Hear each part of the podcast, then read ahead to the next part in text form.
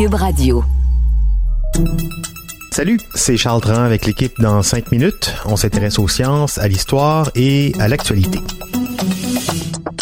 Aujourd'hui, on parle du pain, du pain tranché. L'homme consomme du pain depuis des millénaires. On a retrouvé les premières traces d'un pain cuit qui daterait de plus de 14 000 ans lors d'une excavation en Jordanie.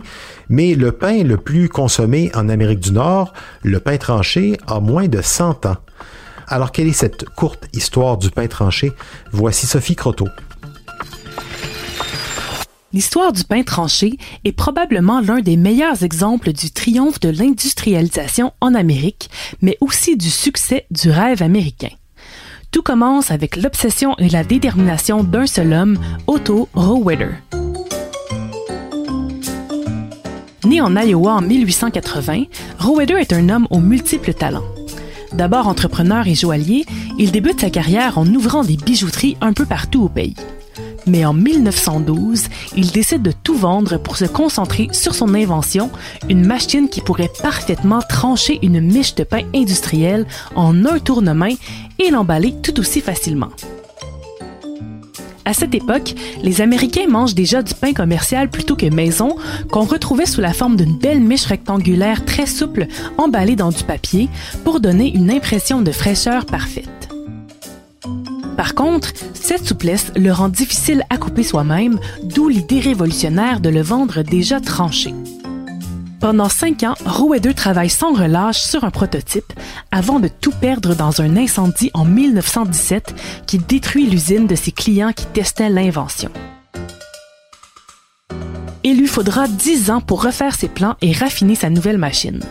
Il doit d'abord convaincre les boulangeries industrielles de l'acheter parce que ceux-ci sont convaincus que son pain tranché deviendrait rassis et s'écraserait trop facilement.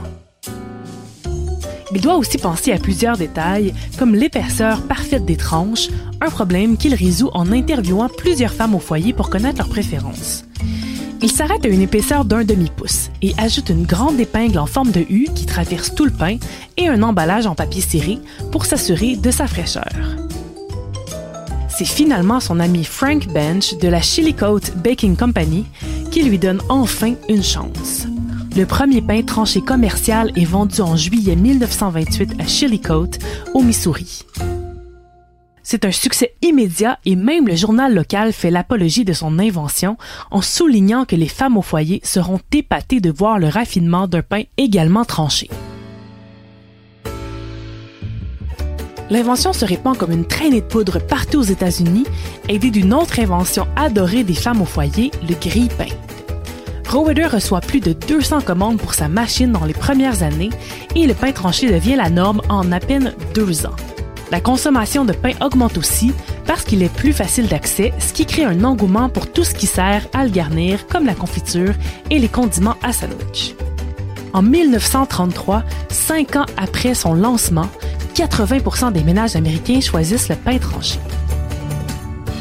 15 ans plus tard, en 1943, le pain tranché est toutefois menacé de disparaître à cause de la Deuxième Guerre mondiale.